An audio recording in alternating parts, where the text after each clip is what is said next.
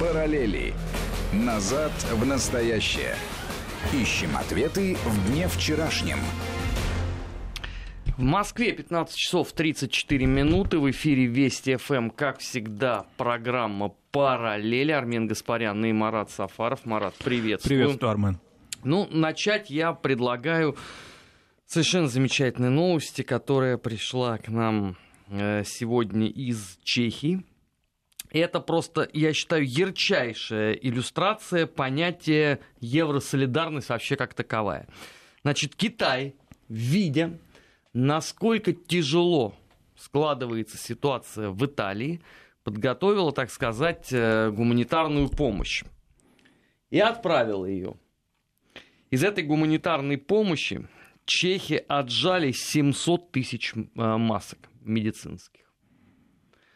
Вот когда мне в следующий раз кто-нибудь начнет рассказывать про европейскую солидарность, я буду всегда вспоминать э, вот этот момент.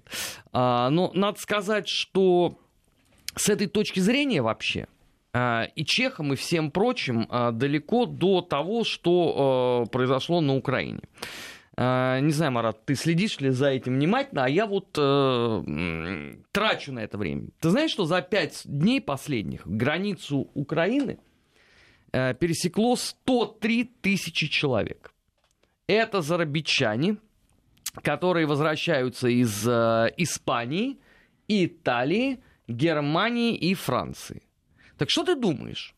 Ни одного из них никаким ни тепловизором, никакими э, тестами на коронавирус не проверяют, а напротив, они выходят из аэропорта, садятся на такси ближайшее и уезжают к себе в деревню. После этого, это вот мне э, сегодня киевляне рассказывали, с ним э, по утру пообщался, говорят, они начинают постить у себя э, в уютных фейсбуках фотографии, как они выпивают с кумами, как они э, гуляют по э, кумами, подзабытым э, улочкам э, своих деревушек.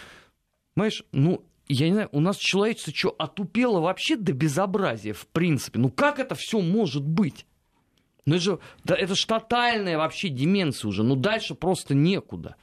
Да, но дело все в том, что те меры, которые были предприняты в нашей стране, оперативные по закрытию границ, они, с одной стороны, безусловно, защитят наших граждан, и уже по нашей вот этой динамике, которая резко отличается от того, что происходит у соседей или в Европейском Союзе, она дает о себе знать, положительные все эти результаты. Но с другой стороны, мы не можем быть безучастны к тому, что происходит рядом с нами, да, мы не можем а, только лишь, да, да это не просто рядом с нами, у нас ровно то же самое происходит. Андрюш Малосолов сегодня изыскал чудеснейший пост Клавдии, которая вот ровно в момент, когда вот весь мир в ужасе от коронавируса, у нее случился отпуск. И она, как гражданка, решила провести этот отпуск на Филиппинах. После чего там, разумеется, границу, то есть э, начинается карантин, и она теперь требует, чтобы ее э, Россия эвакуировала, потому что она, видите ли, тратит свои деньги э, уже после окончания отпуска, находясь в Филиппинах, и эти деньги ей никто не восполняет. Вот объясни мне, пожалуйста, как человек с ученой степенью, что должно быть в голове у того, кто вот в момент, когда вот по всему миру бушует коронавирус, отбывать в отпуск на Филиппины, или там в Мексику, или там в Гонконг, да куда угодно, потому что он же всюду. Сейчас, по-моему, уже не осталось э, точки, где бы не было ни одного заболевшего Тем более, что информация, пусть она еще не носила тогда ограничительный характер, она была собственно, информации, да, здесь и ученую степень не надо иметь, да, уже с конца февраля эта информация была всем доступна. Собственно, и у меня ну, слушай, знакомые если память некоторые... изменяет, мы с тобой э, еще ну, в декабре, декабре здесь, как говорили про коронавирус в Китае. Когда он произошел, да, быть это. потому что это произошло в самом конце декабря, а, фиксировались эти случаи в январских эфирах, мы об этом говорили, говорили об этом скорее так рекомендательно-назидательно, но уже в феврале тревожность, конечно, в мире усилилась. Поэтому собственно, и очень многие мои знакомые, которые действительно тоже планировали свой отпуск или свои какие-то поездки деловые да, в Европейский Союз или в другие страны, они заблаговременно их отменили. Понятно, что это все очень было сложно сделать, и финансово сложно, и организационно, но все-таки люди на это пошли, не выезжая из, э, с территории нашей страны. Подожди, ну при чем здесь финансовая или там организационная сложность, когда, э, я скажу избитыми словами, но тем не менее, тут э, на карту ставится, по сути, Понятно, ваша жизнь. и поэтому, собственно, люди выбрали жизнь, а не какие-то хлопоты. Они хлопоты эти преодолели. Собственно, каких-то особо пострадавших от этих случаев я не знаю, ну, в своем кругу, во всяком всяком случае, при том, что многие мои знакомые действительно очень мобильные люди и э, не привыкли да, к каким-то таким ограничениям, но они пошли на это. Поэтому все остальные случаи, это, конечно, особенно когда эти случаи происходят, э, происходить начали уже там в середине марта или там в начале марта. Я в социальных сеть, э, сетях значит, обнаружил там пост одной известной дамы в литературных кругах, которая, значит, сообщила где-то числа, наверное, 12 или 13 марта, может, чуть раньше, не могу сейчас точно сказать, что она отбывает в Италию просто так у нее нет никаких поездок, у Я нее считаю, нет это ничего. правильно, абсолютно. Вот. Но а сам... нельзя ее там оставить? Но самое главное, что она сюда приехала. Нет, а там ее оставить нельзя уже, навсегда. Не, уже теперь нельзя, она вернулась на свою Ну, родину. Хорошо. Вот. Собственно, ну, а она прошла тесты, да, у нее коронавирус не обнаружен, но тем не менее сам факт Только этого... там еще беда с инкубационным периодом. Инкубационным периодом, да, и, собственно, с тем, что она могла не заразиться а в собственной Италии, но могла подцепить вирус во время долгого, достаточно длительного перелета авиационного в замкнутом пространстве салона. Ну, в общем, это вот такие вот случаи в нашей стране тоже действительно происходили, и э, слава богу, что границы закрыты, и ситуация под контролем. А что касается Европейского Союза, с большой такой долей да, ответственности очень многие эксперты, собственно, европейские, говорят о том, что он не выдержал это испытание. Он не выдержал предыдущие испытания, миграционные, финансовые испытания, да, но тем не менее, а, когда вопрос стоит о жизни и смерти, это наиболее как-то а, результативно и как наиболее открыто и ярко проявляется, да, когда люди страдают, а европейские институты отмалчиваются. Ведь действительно ситуация с коронавирусом очень разная в европейских странах. Где-то она полыхающая, как в Италии, где-то она достаточно тяжелая, как в Германии, но тем не менее контролируемая, где-то она на очень жестком карантине, как во Франции, а где-то она достаточно спокойная, то есть фиксируется какое-то определенное количество случаев, динамика даже есть, но тем не менее все под контролем и какой-то ситуации панической не происходит. То есть, грубо говоря, каждое государство справляется само по себе. Да Где беда-то европейские состоит, институты в э, этом отношении? Беда-то здесь состоит, э, на мой взгляд, э, в том, что пример Италии, вот как мне кажется, никого и ничему не научил. Потому что мы вчера в бывших э, с тобой обсуждали э, то, что происходит э, в Молдове. Мы видим, как возрастает динамика там по Испании. Мы видим, что те меры, которые предпринимаются, они, по сути дела, обнажают все вот эти вот оголенные нервы, какие были. И абсолютное неверие среднего европейца в то, что может э, сложиться какой-то такой катаклизм, абсолютно убежденность, что если чего, нам э, в рамках э, евроатлантической солидарности обязательно помогут. Ну и что, и кому э, помогли за последнее время? Больше того, а, эм, по-моему, центр Разумкова, небезызвестный на Украине, э, в том числе поучаствовал э, в создании аналитического трактата по, так сказать, э, возможным негативным последствиям от эпидемии коронавируса. А, И они пришли к выводу, что, э, судя по всему, э, Европа сейчас э, находится вот в том же положении, как э, в конце, условно, Первой мировой войны. Какие-то страны просто прикажут долго жить, и появится объединение чего-то большего.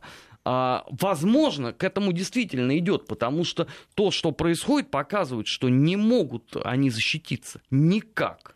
Нет, ну, собственно, общеевропейские интеграционные а, институты, они показали свою неэффективность. Это не злорадство, это ни в коей мере не а, констатация какой-то да, такой вот долгой динамики, может быть, в каких-то иных обстоятельствах, не таких чрезвычайных, они могли бы по-иному себя повести. Но вот в этих условиях, а, когда отсутствует какой-либо опыт, а ведь многие руководители европейских государств вообще сравнивают эти события с послевоенной историей, да, фактически так с и есть, судя по ущербу экономическому, это, года, это да. вот можно только с этим сравнивать. Вот, и поэтому опыта такого не было. Опыта не было э, такого, который происходит достаточно, ну что там говорить, регулярно в Азии локальный опыт. Это происходит в Индии, это происходит в том же Китае, в вот уже названных тобой Филиппинах, вообще в Юго-Восточной Азии, например, в Японии, в Южной Корее. Вообще азиатский мир с этим сталкивается гораздо чаще, ну, может быть, в силу и климатических каких-то условий. У нас вообще есть постсоветское пространство, из этого состояния вообще не выходит да, на протяжении по... 30 лет. И поэтому, может быть, то, то, что произошло да, в азиатской части нашего мира, в восточной части нашего мира, где, да, были приняты жесткие меры, они были достаточно быстро преодолены, и, собственно, ситуация сейчас там нормализуется. Сейчас прервемся на несколько секунд и продолжим. Вести ФМ. Продолжаем э, параллели. Армин Гаспарян, Марат Сафаров, 15.45 в российской столице, в эфире Вести, ФМ. Э, я, честно говоря, думал, что ну, когда-нибудь произойдет момент, вот, что будет неделя, когда мы не употребим слово Польша. Не получилось. А, потому что Марат э, напомнил, я уже подзабыл эту историю. На этой неделе они там опубликовали статью э, в одной из варшавских газет о том, что вот э, Калининградская область, она точно так же принимает все меры, чтобы не допустить эпидемию коронавируса. И там посыпались, соответственно, комментарии поляков, которые предложили, ну а что, раз такое дело, давайте просто под шумок э, присоединим Калининградскую область к Польше. Да, причем газета это выборчая, это не какой-то там таблоид, это одна Нет, из ведущих, себе серьезное да, издание. ведущих польских газет. А, собственно, да, теперь от этого открещиваются, действительно говорят о том, что это мнение читателей, мы просто не закрывали, а, собственно, сайты обсуждения, да, это можно было давать в комментариях, это не регулировалось, это не позиция редакции, и тем более не позиция властей. Но а, это подхватили, конечно, в польских соцсетях, и вообще как-то это пошла так такая движуха. А, причем там интересная такая мотивация, якобы о том, что давайте мы а, заберем Калининградскую область, поскольку жители Калининградской области сейчас ограничены в поездках в Евросоюз, собственно, в Польшу уже, да, но некоторые в Литву, а они якобы привыкли затовариваться продуктами в Польше. И вот раз они теперь без продуктов, чего же они бедные будут делать? Из гуманитарных целей мы, из гуманитарных целей мы их, значит, заберем. Марат, но мне это безумно напоминает события столетней давности. Вот все-таки вот этот комплекс, он, ну, точно совершенно никуда не уходит. Это вот э, комплекс несостоявшейся империи, которая обязательно должна что-нибудь отхватить э, и сделать потом вид, что они вообще здесь не при чем. А, поэтому, когда э, всякие вот эти э, гоблины из числа там э, польских политологов начинают говорить, да нет, мы уже давным-давно изжили из себя э, все вот эти вот комплексы и стереотипы эпохи маршала Пилсудского, хотя мы его, безусловно, уважаем, это наш национальный герой. Ну вот, пожалуйста, вот эти все читатели, которые оставили комментарии на польском языке, они кто?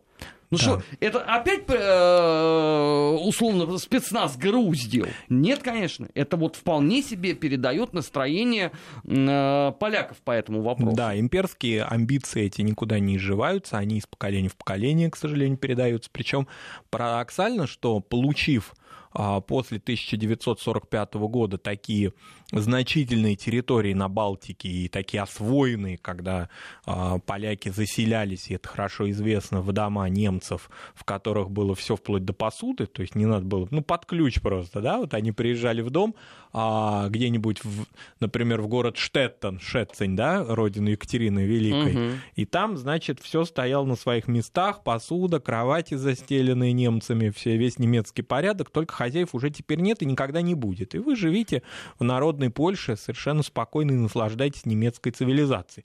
Вот это э, так интересно, да, но не удовлетворило поляков. То есть интересно было бы так, чтобы был, с одной стороны, мы присоединили бы, значит, все территории на Балтике, вот эти вот а, немецкие земли, Померанию, часть Пруссии и так далее. А с другой стороны, хотелось бы, чтобы нам оставили еще и кресы. Вот. Это же идея такая активная, да, ведется. То есть вот эти вот восточные земли, то есть территории, которые входили в состав польского государства до 1939 года.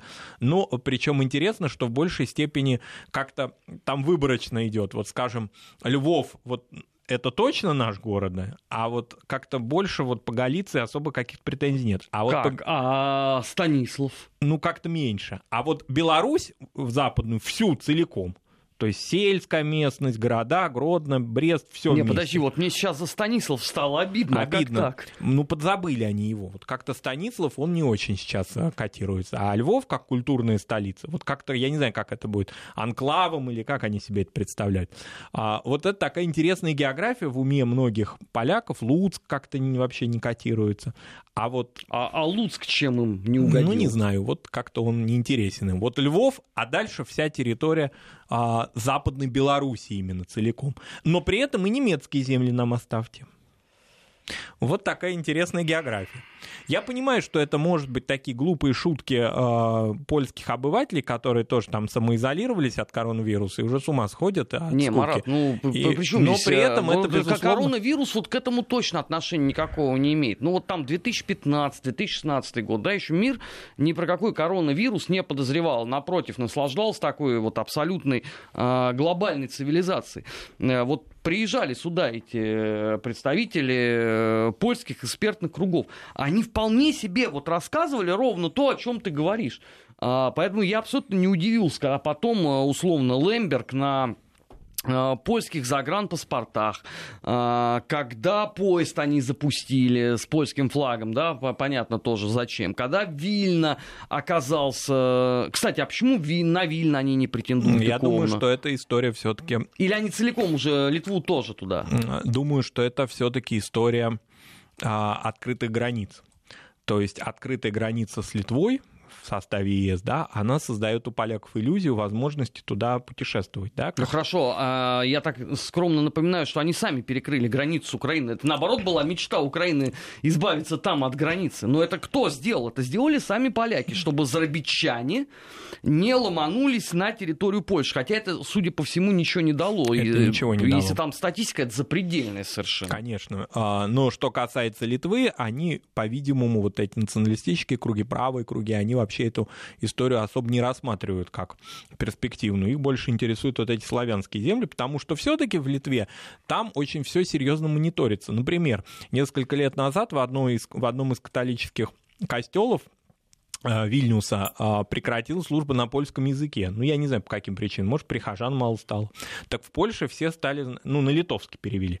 А в Польше все на ушах, как же так? Это, значит, ущемление вильнюсских поляков. То есть они строго за этим следят.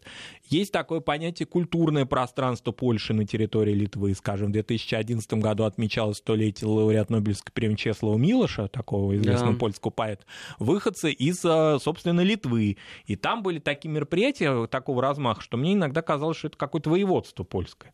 Поэтому здесь как-то вот проблем нет. Литовцы в этом отношении очень активно пускают польскую культуру в таком идеологическом, я имею в виду, смысле, а на свою территорию. А что касается, вот наш радиослушатель пишет, пусть вернут нам Перемышль и Белосток. Ну, может быть, не нам, а Белоруссии, например, ведь Белостокская область, помнишь, Слушайте, была ну это, на территории... Это, это, это, это мы сейчас упремся, брали русские бригады, галицийские да. поля. Ну, бе, про Перемышль ладно, но Белостокская же область входила в состав Советского Союза. Был такой да, период. Было. Потом, после войны, ее вернули а, Польской Народной Республике. Слушай, ты вспомнил про вот столетний юбилей а я хочу вспомнить сегодня про э, 90-летний юбилей, потому что, честно говоря, я был э, обескуражен.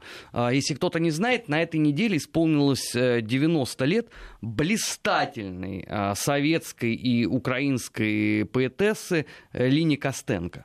Да. Я вот, честно говоря, думал, что э, вот они когда там затеяли эту всю украинизацию, что вот сейчас там они будут читать по радио, например, стихи Лины Костенко, они же замечательные, совершенно очень певучий, такой красивый язык.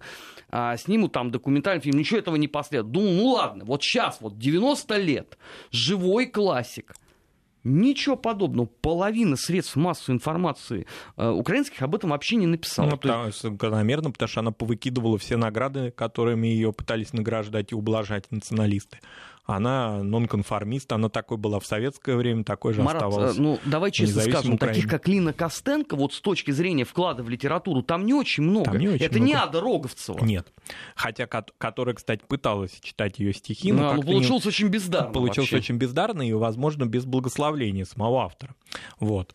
А, но дело все в том, что такие неудобные фигуры, которые могут что-то брякнуть, которые награды отвергают, которые не солидаризируются с политикой властей уже нескольких, кстати, президентов Украины. По-моему, со всеми, со всеми. была в контрах. Ну, она диссидентка, да, она в советское время Щербицким позволяла себе, значит, вести себя очень вольно, да. Что ей Зеленский или Ющенко или Порошенко? Это же просто мальчики, да, в прямом смысле слова. Вот, поэтому действительно Украина должна гордиться такими поэтами, э, такими титанами культуры, которые сохраняют украинский язык, красивый язык, великий язык сохраняют. Не насильно его куда-то внедряют и заставляют на нем разговаривать тех, которые, э, так скажем, да, пока еще не готовы к этому, да, насилием, а любовью прививают э, интерес к украинскому языку, причем не только на территории Украины, но и во всем мире. Если у кого-то есть желание, можете посмотреть в Ютубе э, чтение действительно то, о чем Армен сказал, стихов Лин Костенко. Это очень большой украинский поэт, наследующий вот эту великую традицию украинской литературы. И скажем так, да, пытающийся, так как представляется возможность современную, на современной Украине, да, сохранить свою репутацию. А это очень-очень сложно.